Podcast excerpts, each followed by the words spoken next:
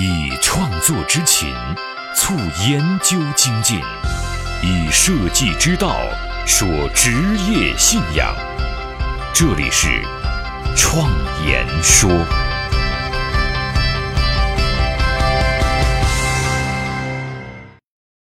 大家好，我是主持人张子健。这期节目我们接着来聊创造力十三种能力的训练方法。我们将接着讲后果部分的内容。这期讲数学构建能力的训练方法。很多设计师或者是创意工作者，他们在创作作品的时候，尤其是商业作品，总是过于依赖自己或者是他人的感觉和经验。但是要知道，作为从事此职业并以此为谋生的专业人员，单单依靠这些感觉啊是不负责任的。美学的表现是有规律的。作为专业人员，应该知道和运用这些规律去完成工作。这些美学表现的规律，实际上在生活当中啊，处处都存在。比如说，在平面商业设计当中的版式与构成中，来自西方的就有黄金分割法，它是数学上的比例关系。黄金分割又称黄金比，它具有严格的比例性、艺术性和和谐性，蕴含着丰富的美学价值。改变命运的设计力量，相伴一生的职业信仰，启迪思想的心灵碰撞，坚定清晰的幸福方向。请与我一起设计信仰。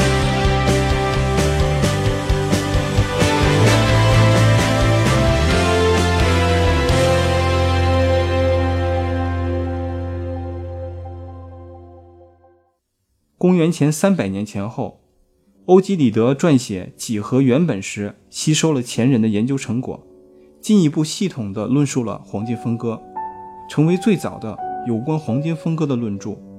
中世纪后，黄金分割被披上了神秘的外衣。意大利数学家帕乔利称它为神圣比例，并专门著书立说。德国天文学家开普勒把这种神圣比啊，第一次称为黄金分割。到了十九世纪，黄金分割这一名称啊，才逐渐的通行。黄金分割有许多有趣的性质，人们对它的实际应用啊也很广泛。最著名的定义啊，是在优选学当中把黄金分割法定为零点六幺八，这是由美国数学家基佛于一九五三年提出的，七十年代在中国推广开来。其实啊，黄金分割就是源于对自然事物的规律总结而得来的。从动物到植物，再到自然界当中的诸多领域，可以说，黄金分割是这个星球上最为朴素的审美原则。人体当中也大量的存在着这种比例。达芬奇就曾经根据维特鲁威的《建筑实书》，将协调的男性比例与人体结构的规律进行了测量和视觉化。文艺复兴时期，以达芬奇为代表的艺术大师们。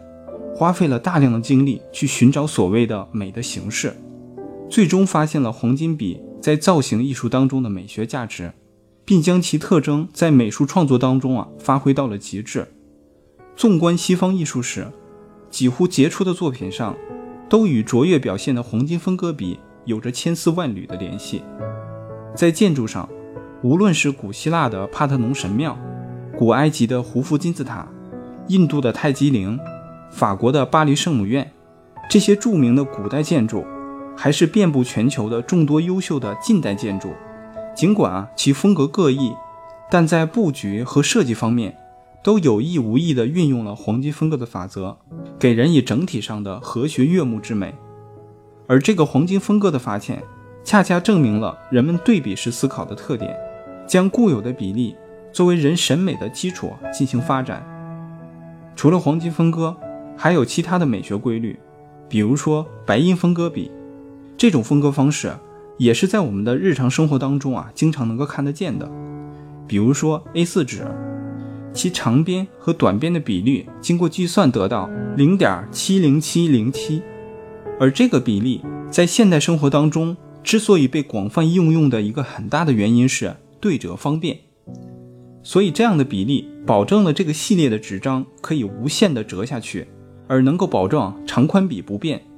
由于该分割法的适宜性，我们将其称之为白银分割。同时，在古代东方的寺庙建筑、土木工程当中，这种比例啊也被广泛的应用。比起黄金分割，白银分割笔下的建筑啊更具柔和典雅的东方神韵。而将自然界、艺术界当中发现的这种规律啊运用到现代的设计当中，我们发现其在规范比例层面的作用啊是非常巨大的。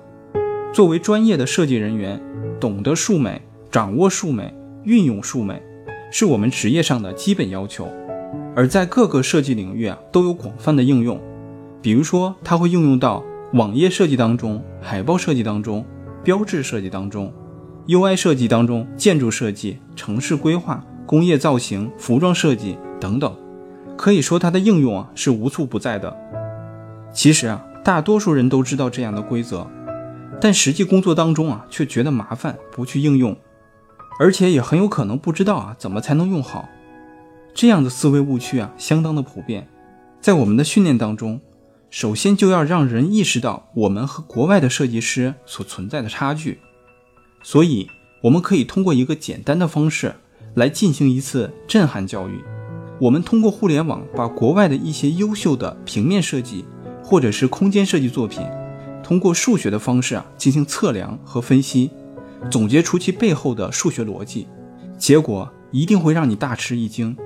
几乎所有的优秀作品的背后都存在着大量的数学构图法则，其中应用最广泛的当然是我们前面说的黄金分割比。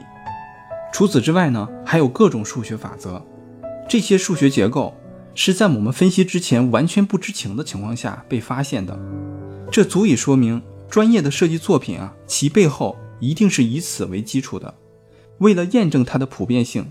前些年，研究所举办了很多人次的训练实验，前后有三十多个人参加，分析的作品啊达到几千件。这些分析的作业也有部分啊在网络上有分享。除了分析出我们熟知的规律，更让我们惊喜的是，还能找到我们以前从来没有见到和意识到的构图规则。这样的分析过程，也成为了我们训练当中的一个方法之一。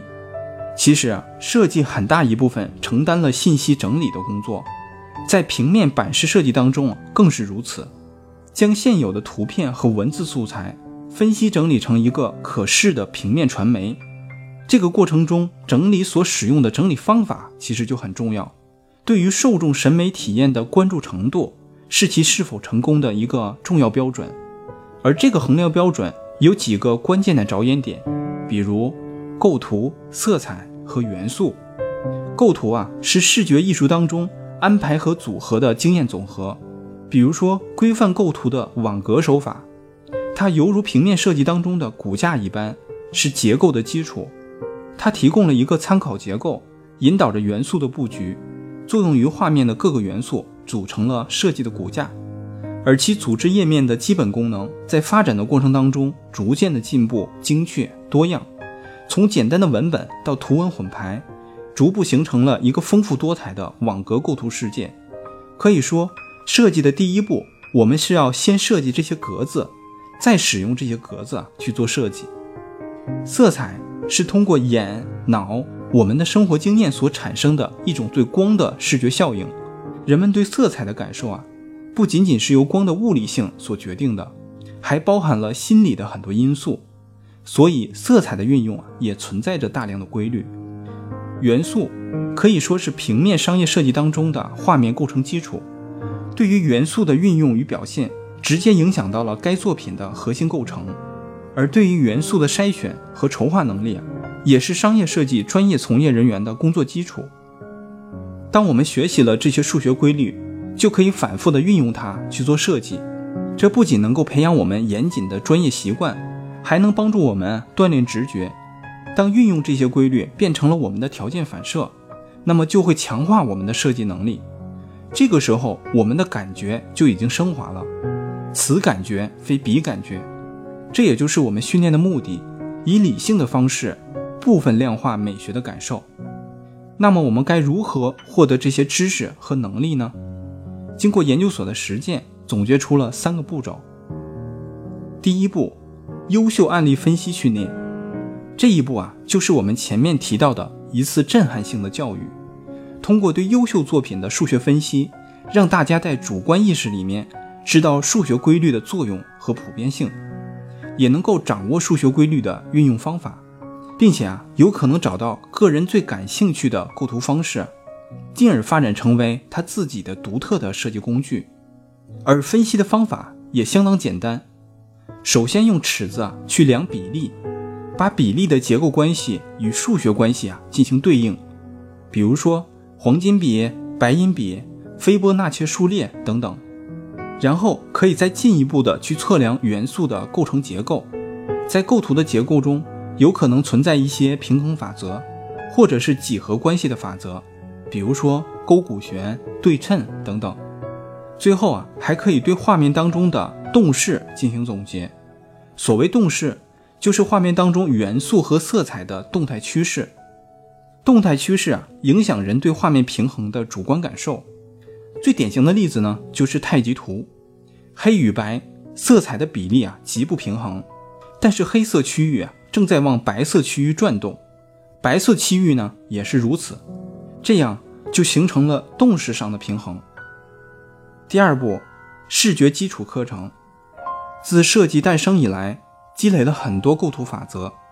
从俄国的构成主义开始，到了19世纪末，康定斯基把运动中的人的人体的动势提取为线，再到包豪斯时期，提出了以功能为主的设计宣言，再到后来的瑞士国际版式风格，继续的发展啊，突出功能、简洁、抽象的平面设计，并将系统的网格结构啊运用于版面设计。这一系列的发展。积累了很多基础的构图法则，这些啊，我们都可以通过系统的学习来获得。除了前面说的构图基础知识之外，我们还需要了解数学美的一些法则。数学啊，不是自然法则，而是自然法则的法则。如果要用数学来解释美学，那么无疑我们所认知的数学美，只是自然审美当中很基础的一部分，是规律当中的一般规律。而极为丰富和复杂的自然和社会当中的美学元素，是无法用简单的数学规则去解释的，或者说需要用无数的数学规则去解释，也就无需解释了。目前已知被经常用于美学设计的一般数学法则有：黄金比、白银比、斐波那契数列、黄金螺旋、九宫格、三角函数、圆周率、几何透视法、勾股旋等等。关于这方面啊，我推荐给大家一本书，叫《设计几何学》，可以供大家学习参考。第三步就是个人数学工具的研究。以前研究所有几个研究员就总结出了自己的一套独特的数学化的构图工具，比如其中就有三角式的构图法，就是运用几何数学当中多个三角的叠加形成的构图工具。这些构图工具啊，也运用的是基本的数学规律。但是工具本身却是我们从来没有见过的，运用起来也相当方便，可以说这是一个非常了不起的成就。也许发展的顺利会被更多的人所接受，变成一个普遍的工具。这种自己去创造设计工具的行为是需要我们大力的去提倡的，因为只有这样才能真正的去做专业的设计，去发展设计。久而久之啊，这些方法的集合。才能真正的构成中国自己的设计方法论。需要提示大家的是，数学构建能力的训练并不能够帮助我们提高创意能力，它是在帮助我们提高执行的能力，让你脑子里的想法变成真实的东西。能想能做得出来，才是真正的专业。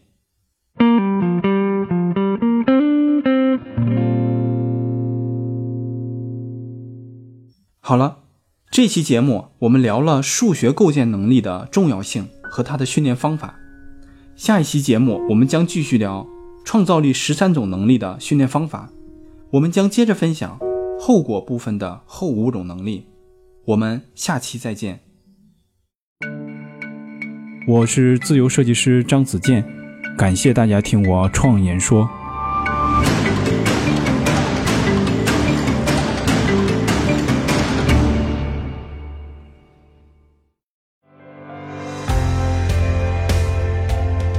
所见的现实，转瞬之间，必然会被改变。